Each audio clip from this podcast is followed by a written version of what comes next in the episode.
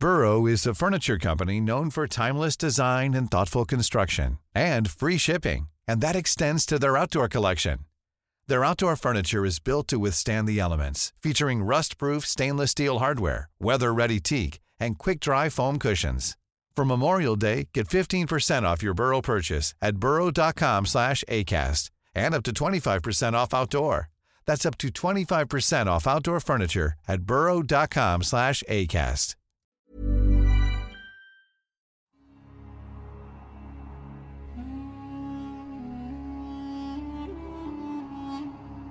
Nous sommes près de Jérusalem, en l'année 1270. Depuis plusieurs décennies, les États chrétiens d'Orient sont tombés en décrépitude face aux assauts continuels des puissants Mamelouks venus d'Égypte. Devant la furie des combattants d'Allah, de nombreux Francs ont déjà quitté la Palestine, tandis que les derniers se terrent derrière les murs de leur forteresse, se querellant incessamment sur la conduite à suivre. Même s'ils sont au courant que les Francs sont aux abois, les maîtres de la ville sainte ne s'en montrent pas plus optimistes, et ce pour une bonne raison. On les a récemment informés qu'une énième croisade était en chemin depuis l'Occident, qui bénéficie du soutien d'un puissant allié. Soudain, une sourde rumeur se fait entendre.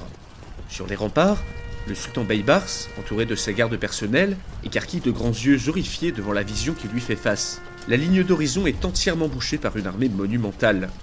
Les bannières qui surmontent cette multitude, rendues petit à petit visibles par la montée du soleil, prennent forme en deux grandes croix, aux côtés desquelles se dressent fièrement les bannières bleues du Grand Khan. Dans un tumulte gigantesque, la grande armée unie franco-mongole s'avance lentement, réunissant des troupes venues du fin fond de l'Asie avec des hommes tirés des plus profonds villages du Poitou. À leur grande stupéfaction, les musulmans se rendent compte que le grand Khan, Harid Boka lui-même, vainqueur dix ans plus tôt de la guerre qu'il a opposée à son frère Kubilai, a fait le déplacement. À ses côtés, le roi Louis IX de France et le souverain de la petite Arménie mènent les armées croisées.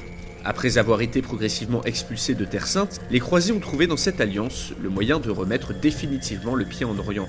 Connaissant le sort que réservent les Mongols aux villes qui lui résistent, les défenseurs mamelouks préfèrent sortir de Jérusalem pour affronter cette improbable alliance. Un choc de civilisation gigantesque est sur le point d'avoir lieu. Mais bien sûr, cette bataille n'a jamais eu lieu dans la réalité, car nous sommes ici en plein dans une histoire alternative, où l'Empire mongol, le plus grand ayant jamais existé, ne se divise jamais. Mais comment en est-on arrivé là? C'est ce que je vous propose de découvrir dans cette vidéo. Bonjour à tous chers abonnés et spectateurs, aujourd'hui scellez votre plus beau cheval, munissez-vous de vos flèches les plus aiguisées, puis partez battre la plaine en rasant toutes les habitations que vous croiserez, car avec cet épisode spécial mongol, le second depuis le début de la chaîne, l'histoire risque d'être modifiée dans les grandes largeurs. La chute de l'Empire mongol a été presque aussi rapide que sa création. En effet, seules 55 années séparent le moment où Gengis Khan et ses armées sortent de Mongolie de l'arrivée de Kubilai Khan au pouvoir qui marquera le début de la division de l'Empire en quatre régions distinctes. 55 ans où les Mongols, menés par Gengis Khan, vont se répandre comme une nuée de sauterelles sur tout le long du continent eurasiatique, soumettant d'abord la Chine, puis l'Asie centrale au prix d'incalculables destructions. Prenant la suite de son père, Ogodei balaye l'Europe, Russes, Polonais et Hongrois se font tailler en pièces. Partout passe le fléau divin, d'immenses étendues sont dépeuplées par des séries de massacres. Bagdad, certainement la ville la plus avancée du monde à l'époque, est sauvagement pillée, et les Mongols prennent pied en Perse et au Moyen-Orient. On estime que plus de 10% de la population mondiale décède des suites de ces conquêtes. L'avantage militaire mongol est un facteur important de ces victoires. Après avoir conquis les grandes plaines d'Asie centrale grâce à une armée très mobile, composée en grande partie d'archers montés, les Mongols vont se spécialiser dans la guerre de siège, et offrir deux choix aux villes qui se dressent contre eux, la soumission ou la destruction totale. Les cités qui ne se rendent pas doivent subir de terribles sièges.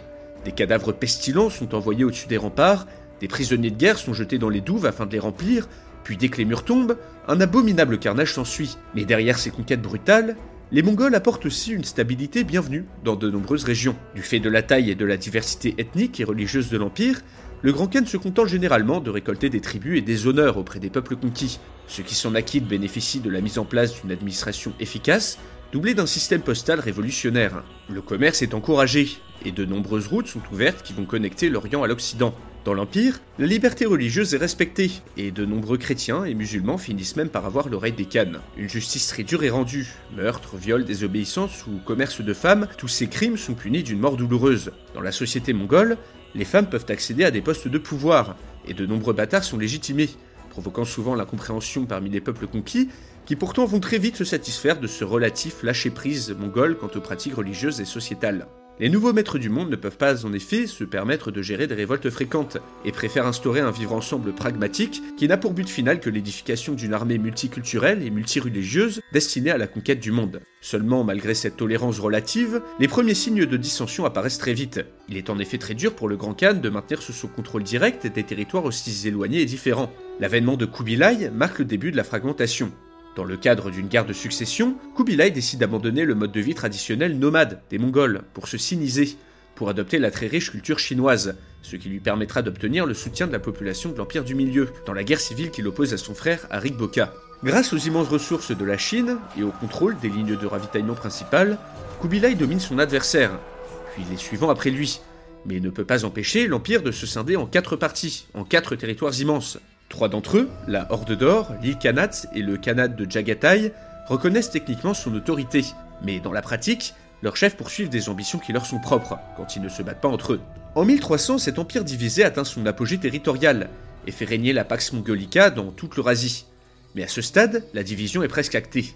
Finalement, plusieurs drames, comme les tentatives désastreuses de conquête du Japon, entraînent un long déclin. Petit à petit, les différents khanats de l'Empire déclarent leur indépendance, avant de disparaître, de donner naissance à d'autres empires ou de se faire absorber par d'autres États, comme la Horde d'Or par l'État moscovite par exemple.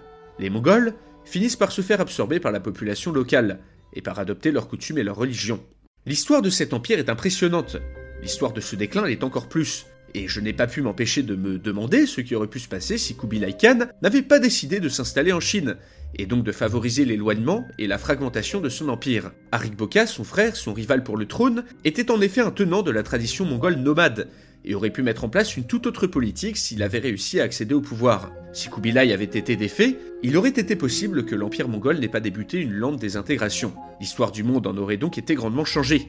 Que se serait-il donc passé? Nous allons voir ça tout de suite dans ce scénario. I'm Sandra, and I'm just the professional your small business was looking for. But you didn't hire me because you didn't use LinkedIn jobs. LinkedIn has professionals you can't find anywhere else, including those who aren't actively looking for a new job but might be open to the perfect role, like me. In a given month, over 70% of LinkedIn users don't visit other leading job sites. So if you're not looking on LinkedIn, you'll miss out on great candidates like Sandra. Start hiring professionals like a professional. Post your free job on linkedin.com/people today. Burrow is a furniture company known for timeless design and thoughtful construction and free shipping, and that extends to their outdoor collection. Their outdoor furniture is built to withstand the elements, featuring rust-proof stainless steel hardware, weather-ready teak, and quick-dry foam cushions. For Memorial Day, get 15% off your Burrow purchase at burrow.com slash ACAST and up to 25% off outdoor. That's up to 25% off outdoor furniture at burrow.com slash ACAST. 1261, Chengdu, Chine. Le soleil se couche sur un spectacle étonnant. Devant une foule gigantesque, Kubilai Khan, désormais surnommé l'homme qui ne fut jamais grand, est amené sur la Grand Place. Après avoir été enroulé dans un grand tapis, il est jeté sans ménagement sur le sol, puis piétiné par un troupeau de chevaux lancés à vive allure sur lui. Assistant à l'exécution, les fidèles de Kubilai tremblent de peur, car on leur apprend que cette mort honorifique, perpétrée par de nobles équidés, symbole du peuple mongol, ne leur sera pas accordée. Les femmes, les enfants, les conseillers de Kubilai seront tous empalés ou enterrés vivants. Dès le début de son règne, le vainqueur de la guerre civile, le grand khan Arik Boka, a tenu à faire forte impression. Dans cette réalité alternative, un an de guerre de succession a suffi pour que Kubilai Khan soit défait. À cause d'une erreur tactique, le Mongol, qui se rêvait chinois, n'a jamais réussi à couper les lignes d'approvisionnement de son rival, et a dû subir en parallèle une attaque massive de la puissante dynastie des Song du Sud. La défaite n'a pas tardé. Et désormais, tous les khans mongols jurent fidélité au grand Arik. La guerre civile n'a duré qu'une année, ce qui n'a pas laissé le temps aux différents khanats d'affirmer leur autonomie. Anticipant le danger que ferait courir une potentielle fragmentation à l'unité de l'Empire, Arik ne va pas perdre un seul instant, et entame immédiatement une purge ainsi qu'une refonte de l'administration. Seuls les hommes et les femmes les plus fidèles au Grand Khan sont envoyés dans les provinces, avec pour tâche de rendre régulièrement des comptes via le très rapide système postal mongol. La capitale reste la ville de Karakorum, en Mongolie, et n'est jamais déplacée à Pékin. La tradition mongole n'est jamais abandonnée au profit des traditions chinoises. Après le processus d'extension frénétique qui a marqué les premières décennies de l'Empire, Arik bien conscient des forces qui tiraillent son immense territoire, va entamer un processus de consolidation des acquis tout en conservant la tradition mongole. Seulement, le Grand Khan est tout de même conscient qu'il est nécessaire de ne pas paraître faible face à l'ennemi. Or, les armées mongoles viennent de subir, juste avant la guerre civile, une grande défaite contre le sultanat mamelouk, qui maintenant menace le flanc gauche de l'Empire. Afin de conserver le prestige de l'armée, Arik Boka décrète que les Mamelouks doivent être punis. Une idée germe alors dans son esprit. Dans ce scénario, l'Empire n'est pas plongé en pleine guerre civile comme dans la réalité. Les Mongols peuvent donc se permettre d'envoyer des troupes au Moyen-Orient afin de se venger de la défaite. Plusieurs armées sont donc acheminées, et les combats s'enchaînent. Mais après plusieurs années de conflit, aucun gagnant ne se dessine. Nous sommes alors en 1270, et de l'autre côté de la Méditerranée, la chrétienté observe ces événements avec attention.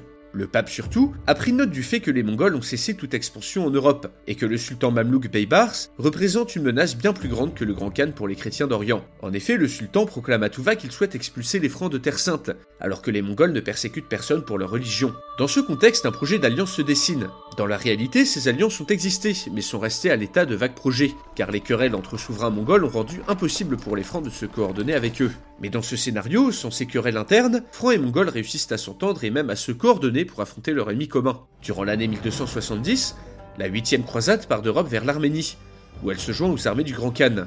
Malgré des difficultés de communication, chaque parti est conscient que cette alliance sert ses intérêts.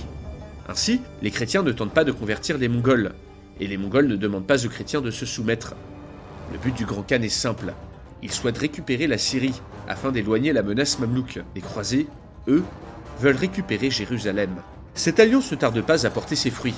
Quelques mois plus tard, les armées mamelouks sont battues à plate couture devant la ville sainte, terrassées par l'improbable combinaison des archers montés mongols et de la cavalerie lourde franque. Capturé, le sultan Baybars perd tout son prestige. Dans la réalité, celui-ci a été l'homme qui a bouté les Francs hors de Terre Sainte. Dans ce scénario, il est celui qui aura perdu Jérusalem, à l'intérieur de laquelle entrent les croisés victorieux. Après avoir visité le tombeau du Christ, Louis IX, fatigué des querelles intestines des États latins d'Orient, proclame le royaume de Jérusalem, qu'il donne à son fils cadet, Jean Tristan de France. Après des décennies de défaites, la chrétienté se réimplante en Orient. Ici, la huitième croisade n'est jamais un échec, et Louis IX, qui sera plus tard connu sous le nom de Saint Louis, ne meurt pas de maladie devant Tunis, comme dans notre réalité. De son côté, le Grand Khan va se saisir des grandes villes de Syrie, tandis que le sultanat mamelouk s'enfonce dans une profonde crise politique interne suite à la défaite. La perte de Jérusalem et de la Syrie marque la fin de l'âge d'or mamelouk, et par extension, la fin de l'âge d'or islamique. Mais les formidables avancées des érudits musulmans ne sont pas perdues, car Arik Boka va largement s'inspirer de leur réalisation pour consolider son empire. Ayant vu son frère Kubilai s'assimiler à la culture chinoise, le Grand Khan est devenu conscient que pour garder l'empire uni, il faut aussi que les traditions mongoles perdurent parmi l'élite. Celle-ci ne doit plus s'assimiler aux sociétés qu'elle conquiert, et perdre ainsi son identité. Prenant pour modèle les textes religieux de l'islam, Arik Boka va ordonner à plusieurs érudits de coucher sur papier les traditions du tangrisme, la religion chamanique des Mongols, que chaque Khan devra respecter à la lettre. Tout en conservant la tolérance religieuse de l'Empire, il va ainsi empêcher les traditions mongoles de se perdre. Encore mieux, le chef de l'Empire va se penser en grand réformateur. Sous son règne, l'Empire adopte un fonctionnement colonial, et tente d'unir en un seul système administratif et judiciaire cet immense territoire. Les Khans des différents Khanats ont désormais des fonctions de vice-roi et une autonomie plus limitée. Toute guerre doit recueillir l'aval du Grand Khan. Un tribut doit être versé régulièrement, et un nouveau type d'officier est chargé de vérifier si la loi est bien appliquée partout. Bien entendu, ces réformes ne sont pas au goût de tous, et plusieurs révoltes éclatent. Les combats sont durs, avec des populations qui ne goûtent que très peu à cette centralisation rampante. Mais à l'aube de l'année 1300, le gros des troubles est passé. L'Empire est enfin en paix relativement unifié. Arik Boka décède à l'âge avancé de 81 ans. On se rappellera de lui comme l'artisan de l'unité mongole. Le grand Khan a bien pris soin de désigner son successeur lui-même lors d'une grande cérémonie. Son fils aîné lui succède donc et devient à son tour le grand Khan. Dans ce scénario, l'Empire mongol évite la fragmentation, la déroute contre le Japon ainsi qu'un lent déclin. Grâce aux nouvelles routes commerciales et aux échanges avec les Francs et le monde islamique, une ère de prospérité économique touche l'Empire, et la ville de Karakorum devient le siège d'un âge d'or mongol. Les traditions tangristes, maintenant écrites, se sont répandues dans toute la haute société, et sont devenues une fierté pour ces élites qui ne s'assimilent plus aux sociétés conquises. Tout au long du XIVe siècle et du XVe siècle, les routes de la soie restent ouvertes aux Européens, même s'il est probable que le royaume de Jérusalem finisse par tomber, soit par manque de soutien de l'Occident, soit à cause d'inévitables querelles et divisions internes, la présence des Mongols au Moyen-Orient et le reflux de la puissance islamique vers la péninsule arabique et l'Égypte auraient permis l'établissement d'un commerce constant. Mais où est la guerre dans tout ça? Eh bien, si on veut faire survivre l'Empire mongol longtemps, il aurait été à mon avis nécessaire que les grands Khans limitent leur conquête. En effet, toute extension supplémentaire de l'Empire aurait été très compliquée à gérer. En Asie, la Chine du Sud, extrêmement peuplée, aurait été très difficile à tenir sur le long terme. Le Japon aurait posé d'énormes problèmes de logistique pour s'y maintenir, tandis qu'en Europe, la densité du réseau de châteaux et de forteresses aurait rendu très compliqué de s'enfoncer plus profondément. De plus, la peste noire fait toujours son apparition dans ce scénario, et fait mourir une bonne partie de la population mondiale. Touché de plein fouet, cet empire mongol alternatif doit à la fois survivre à la pandémie, mais aussi aux agressions de ses voisins, ainsi qu'aux dissensions internes. Il paraît donc peu probable que de grandes guerres de conquête aient été entreprises. Dans ce scénario, des expéditions armées viennent ponctuellement piller les pays d'Europe ou d'Asie, voire mettre le siège sur plusieurs villes, dont Constantinople. Mais les grandes guerres de conquête sont bel et bien terminées. Au XVe siècle de cette histoire alternative, l'histoire a totalement divergé de notre réalité. Ici, les Mongols n'abandonnent pas le tangrisme, devenu une religion très codifiée au même titre que l'islam ou le christianisme. Ainsi, ce sont de nombreux Mongols qui ne se convertissent pas à l'islam, et qui restent dans le giron de l'Empire. Les Ottomans, ce peuple turc islamisé, dans la réalité, gardent ici leur tradition tangriste et ne fondent jamais l'empire que nous connaissons. De grands personnages n'apparaissent jamais, comme le grand conquérant Tamerlan. De grands empires également, comme l'empire moghol en Inde. Après plusieurs siècles d'intégration, l'Empire est devenu un immense territoire de plus en plus intégré, faisant la passerelle entre l'Orient et l'Occident grâce au commerce et à une administration qui reste la même qu'on soit à Damas ou à Pékin. Le mongol devient une langue très importante, utilisée par les élites de tout l'Empire. Dans ce scénario, l'intégration entre les deux côtés de l'Eurasie est bien plus forte. Les marchandises, les savoirs, les technologies se diffusent beaucoup plus facilement. La survie de cet empire mongol unifié permet de faire connaître au monde une première mondialisation. La route de la soie n'est jamais abandonnée et devient l'artère principale du commerce mondial. Conséquence, les Européens n'ont aucune motivation à chercher d'autres débouchés. Grâce aux routes commerciales, les Indes restent à portée des navires et des caravanes. Il n'y a donc aucun intérêt pour les Européens à explorer d'autres routes via l'Atlantique. Les Amériques ne sont donc pas découvertes dans ce scénario, ni au XVe, ni même au XVIe siècle, et la colonisation de ce nouveau continent n'est pas entreprise, changeant totalement l'histoire du monde. D'ailleurs, cette mondialisation précoce aurait avant tout profité aux Mongols, grâce aux immenses richesses tirées de leur empire et du commerce, grâce aux nouvelles technologies constamment apportées dans leur territoire, peuvent garder un ascendant technologique considérable sur leurs adversaires. Ici, les Mongols auraient constitué l'élite de cet empire alternatif, une élite à la pointe de la technologie, aux traditions tangristes, dont la main de fer aurait tenu en laisse la multitude des peuples qui leur sont soumis. Cet empire aurait été à la fois tolérant et brutal, à la fois en avance sur son temps et en retard, dont les dirigeants prônent la liberté religieuse et une relative égalité des sexes, mais n'hésitent pas à raser entièrement les villes qui se révoltent et à réduire en esclavage des millions de personnes. Quant à l'esclavage justement, sans découverte de l'Amérique, l'Afrique aurait très sûrement été épargnée par la traite occidentale, mais pas par la traite arabe. Pourtant, cette pratique fait intégralement partie de cet univers. Ici, un gigantesque trafic d'esclaves alimenté par les Mongols se maintient entre l'Orient et l'Occident, et la population servile aurait certainement représenté une bonne partie des habitants de l'Empire, peut-être même plus de 30 ou 40%, ce qui inévitablement, comme dans l'Empire romain, aurait fini par poser des problèmes. Comme l'Empire romain justement, l'Empire mongol aurait sûrement fini par s'écrouler, et ce pour tout un tas de causes, dont des causes religieuses. En effet, la majorité des sujets de l'Empire auraient été soit chrétiens, soit musulmans, dans cette réalité, de religion forte, dont les tenants auraient fini par ne plus vouloir se faire gouverner par des chefs païens. Qu'à moins que les Mongols n'aient trouvé un moyen de réussir à convertir une bonne partie de la population au tangrisme, je pense que ces dissensions religieuses, mais aussi une bonne part de querelles politiques auraient fini par avoir raison de l'unité de l'Empire, vers la fin du XVIIe siècle. En fait, il n'aurait fallu qu'une série de dirigeants faibles ou contestés pour que les peuples oppressés habitant cet immense territoire prennent les armes contre leurs maîtres. Et donc après un siècle de révoltes, de guerres et de fragmentation, les royaumes et pays issus de cet empire déchu auraient été grandement similaires entre eux, car plusieurs siècles d'unification administrative et culturelle seraient passés par là. Même séparés en plusieurs morceaux, le monde mongol de cette réalité ne représente pas qu'un bref passage de l'histoire, mais bel et bien un concept tangible ayant laissé un immense héritage dans toute l'Eurasie. Un modèle de société original et paradoxal qui perdure, tolérant et pourtant brutal, dont les héritiers se revendiquent tous de la vraie tradition des steppes. Au même titre que l'islam et le christianisme, le tangrisme serait resté vivace dans de nombreuses contrées. Socialement, démographiquement et technologiquement, l'Orient aurait été bien en avance sur l'Europe dans cette réalité. La diffusion moindre de l'islam d'ailleurs aurait bien changé la face du monde. Par exemple, la zone indo-pakistanaise de nos jours aurait très sûrement été entièrement hindoue sans l'empire timouride. Il y aurait beaucoup de choses à évoquer sur ce monde, mais je vais me contenter de poser quelques suggestions supplémentaires. Qui aurait découvert l'Amérique? Pourrait-on imaginer que des aventuriers chinois, écrasés par la férule mongole, décident d'explorer les mers du globe? Qu'en est-il des peuples conquis d'ailleurs? Aurait-il adopté la culture de l'envahisseur si celui-ci avait cessé de s'assimiler Technologiquement?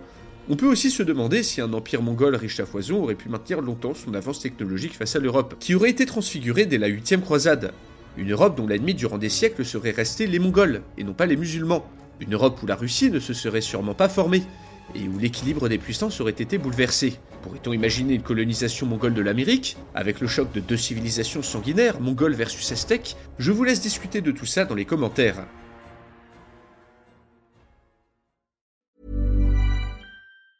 Planning for your next trip?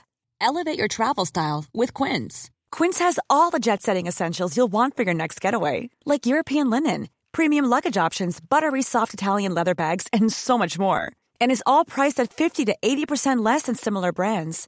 Plus, Quince only works with factories that use safe and ethical manufacturing practices. Pack your bags with high-quality essentials you'll be wearing for vacations to come with Quince. Go to quince.com slash pack for free shipping and 365-day returns.